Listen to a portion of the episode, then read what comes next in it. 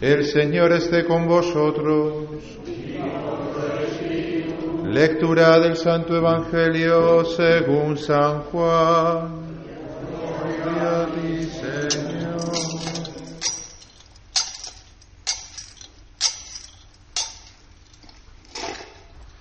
Al anochecer de aquel día, el primero de la semana, estaban los discípulos en una casa con las puertas cerradas por miedo a los judíos. En esto entró Jesús, se puso en medio y les dijo, paz a vosotros. Y diciendo esto les enseñó las manos y el costado.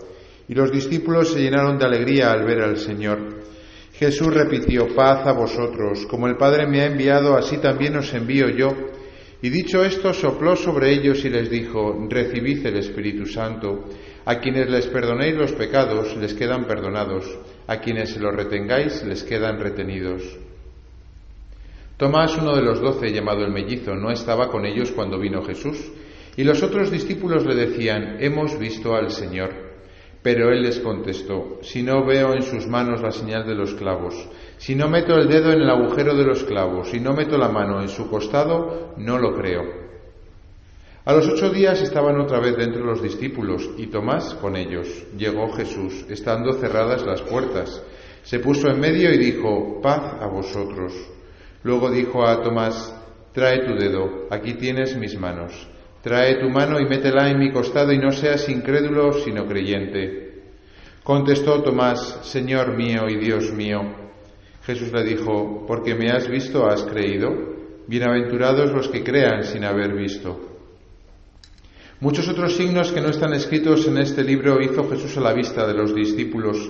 Estos han sido escritos para que creáis que Jesús es el Mesías, el Hijo de Dios, y para que creyendo tengáis vida en su nombre.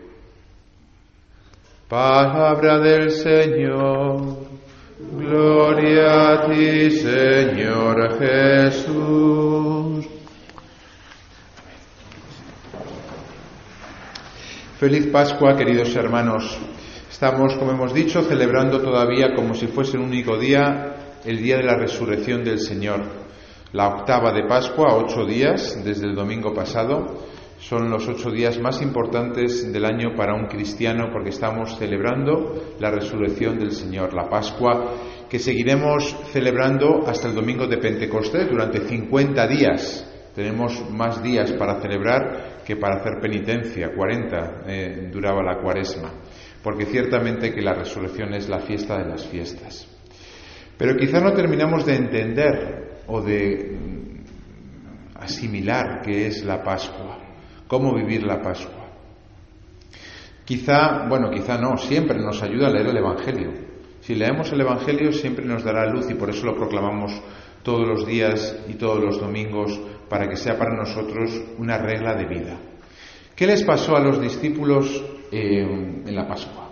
Pues lo que le pasó es que lo que se esperaban era que Jesús estaba muerto y sin embargo a los tres días, como él les había dicho, eh, resucita y se les empieza a aparecer, como hemos visto en el, en el Evangelio que hemos proclamado. Por lo tanto, em, de primeras, claro, desde la tristeza en la que estaban, desde el miedo en el que vivían, pues pasaron a una alegría desbordante, de decir, eh, Jesús que estaba muerto, ya está vivo, y además no estaba vivo como Lázaro. Lázaro, unos días antes, Jesús lo había resucitado, pero Mm, estaba con, con, la misma eh, presencia que antes de morir, es decir, una presencia como la nuestra. Jesús no. Jesús tenía un cuerpo glorioso. Y esto es muy importante, es diferente. La resurrección de Lázaro de la resurrección de Jesús. Ese cuerpo glorioso que tenía Jesús era un cuerpo físico. De hecho, hay veces que, le confunde con un fantasma y dice, Traed, traedme de comer. ¿Eh? Pidió pescado, eso es lo que no entiendo. Yo hubiese pedido cordero, pero bueno, pidió pescado, ¿qué se le va a hacer? Pidió, es lo que tenía, me imagino, y por eso no pidió cordero. Eh, pero podía comer, pero no necesitaba comer.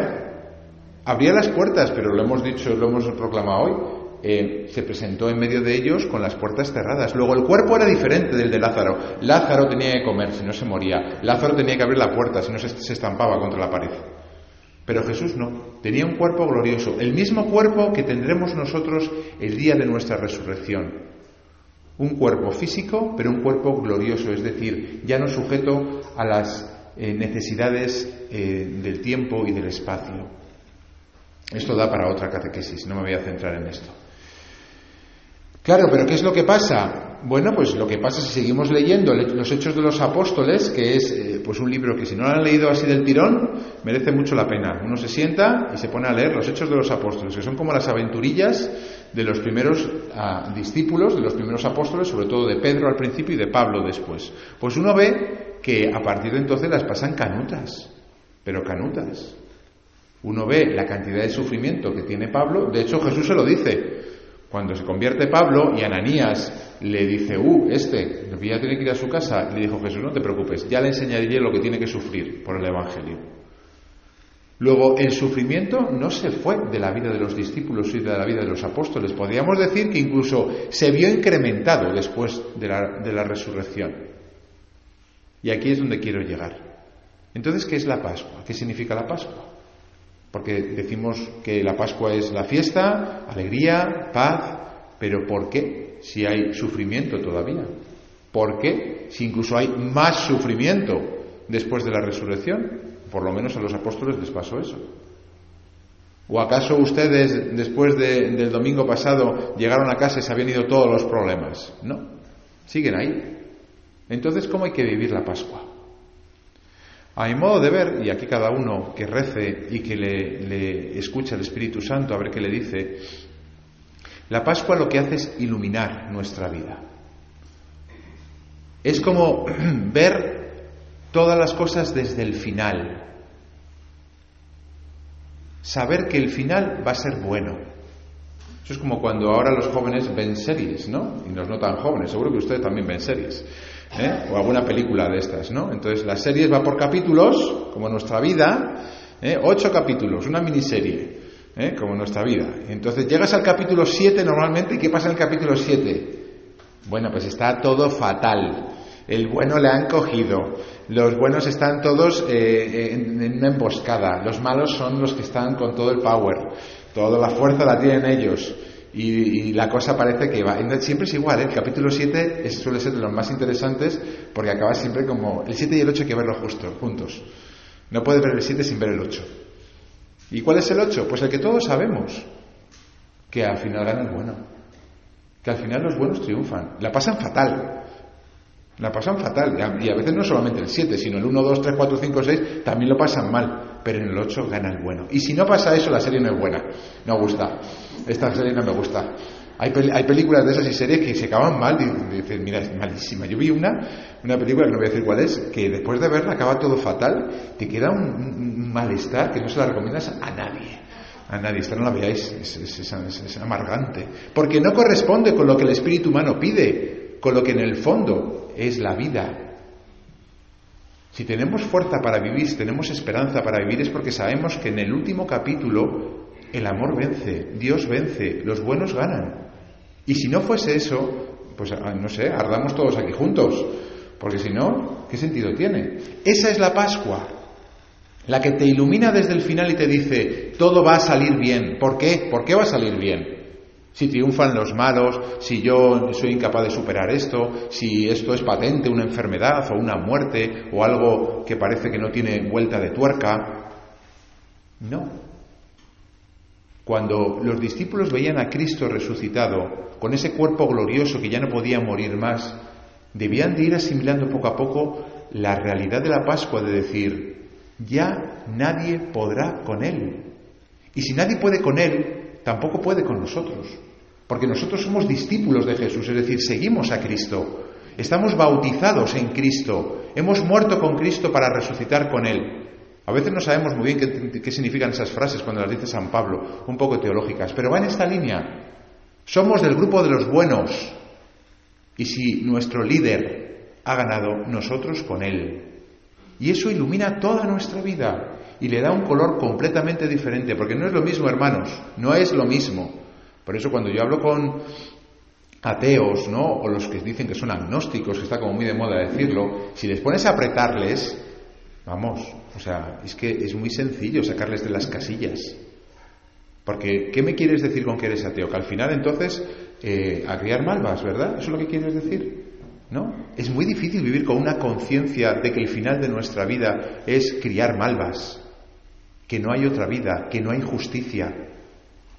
Solamente impera la ley del más fuerte y mientras te vaya bien, que una vez que te empiece a ir mal, te vas de este mundo. Por eso la gente se está suicidando. Por eso la gente se está suicidando. Cada vez más y los jóvenes cada vez más. Porque no hay esa luz de la Pascua que ilumina nuestras vidas. Hoy estamos celebrando el Domingo de la Misericordia, un, un, domingo que se llama así porque Juan Pablo II, eh, siguiendo sobre todo la espiritualidad de Santa Faustina Kowalska, esta monja polaca que eh, en, periodo de, entreguerras eh, tuvo revelaciones de, de Jesucristo, em, vieron que, dada la situación, el siglo XX, un siglo horrible, donde han muerto más seres humanos que nunca a manos de nosotros mismos, era necesaria la misericordia. Es decir, que ante el caos general que el ser humano ha provocado por haberse apartado de Dios, la respuesta de Dios no ha sido machacarnos más, sino tener misericordia con nosotros.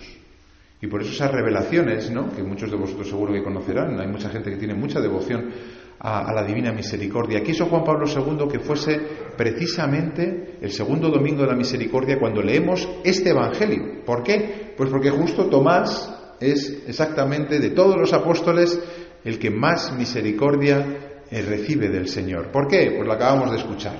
Este hombre no estaba el domingo pasado cuando Jesús apareció por primera vez, todos vieron a Jesús y le dijeron, oye, hemos visto a Jesús.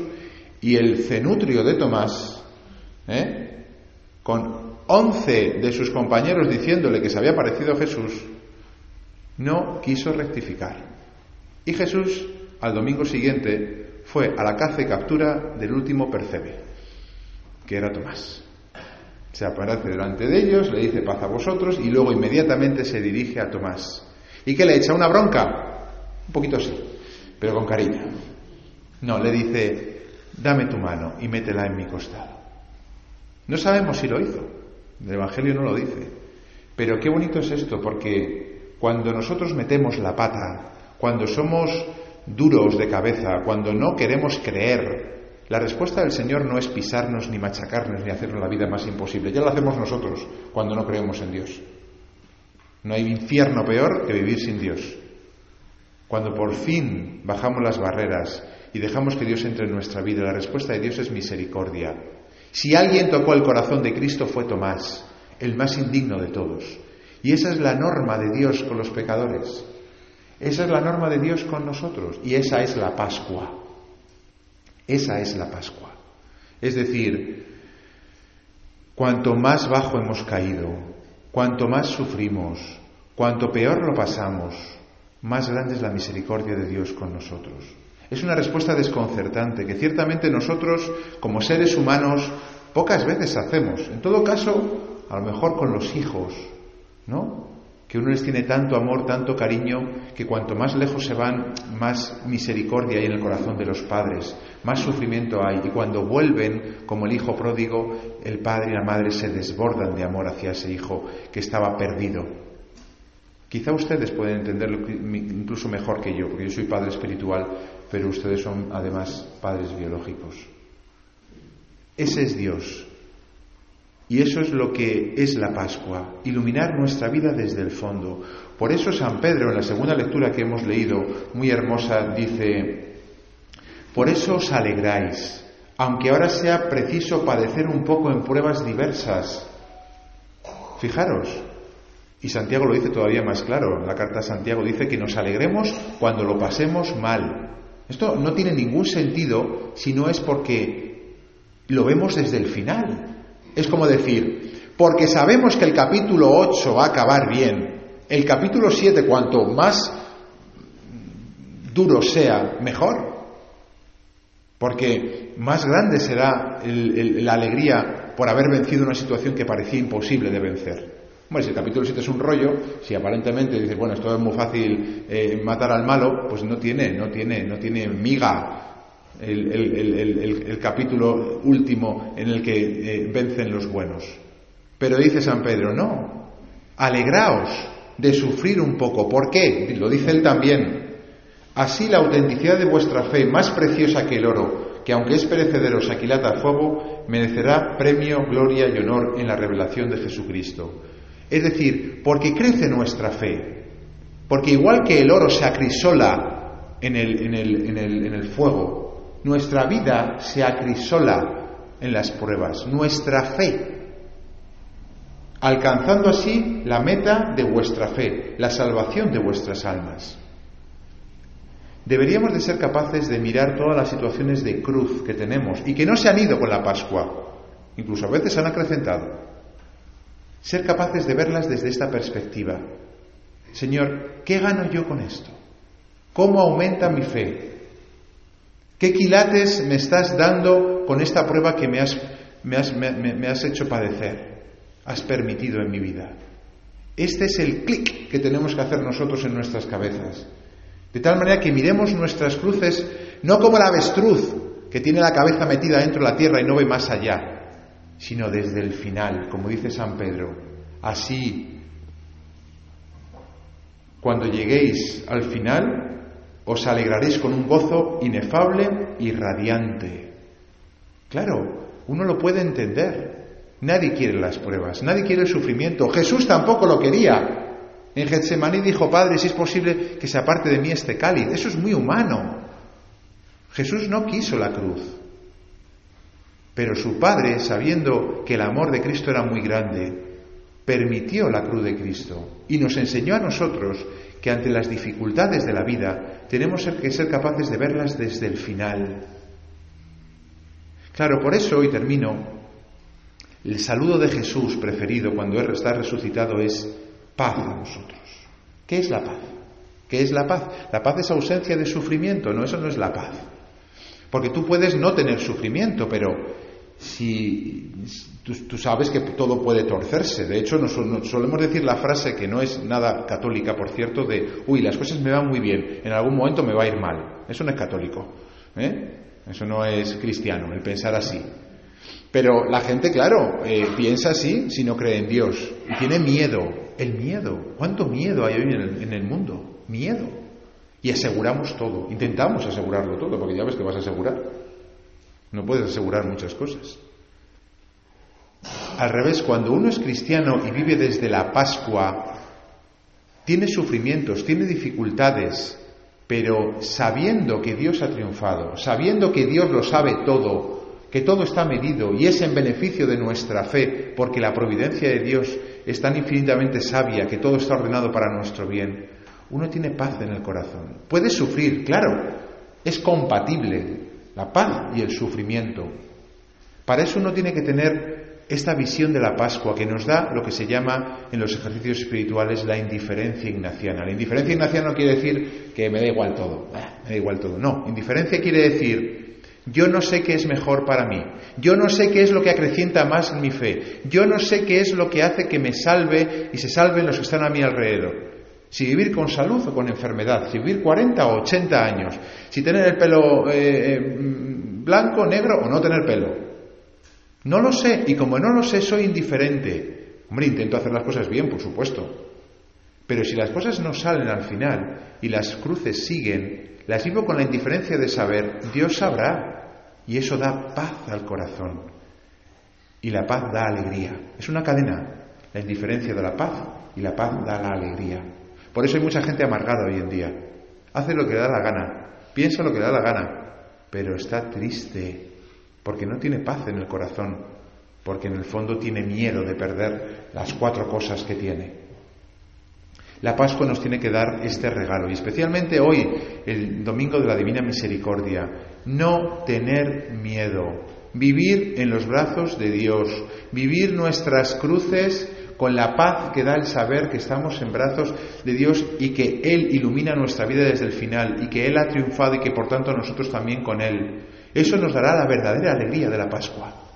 No es fácil de vivir, tenemos que meditarlo, tenemos que esforzarnos, tenemos que cambiar nuestra manera de ver las cosas, desde el final, desde el capítulo último, en el que Cristo gana y nosotros con Él, No nos quedemos en los capítulos de sufrimiento, de lucha, de pérdida, de derrota, de batalla, que a veces nos pueden agotar y a veces pueden llenarnos de desesperanza. Si Cristo ha vencido y nosotros somos sus discípulos porque estamos bautizados en Él, nosotros también triunfaremos. No como habíamos pensado, no como querríamos que hubiese sido nuestra historia, sino como Dios sabe que es mejor para nosotros, para que se acreciente nuestra fe y lleguemos al cielo con lingotes de oro. Que la Virgen, que supo ver así las cosas incluso antes de la resurrección, ella esperaba con una fe como nadie la tuvo, nos ayude a mirar nuestra vida así.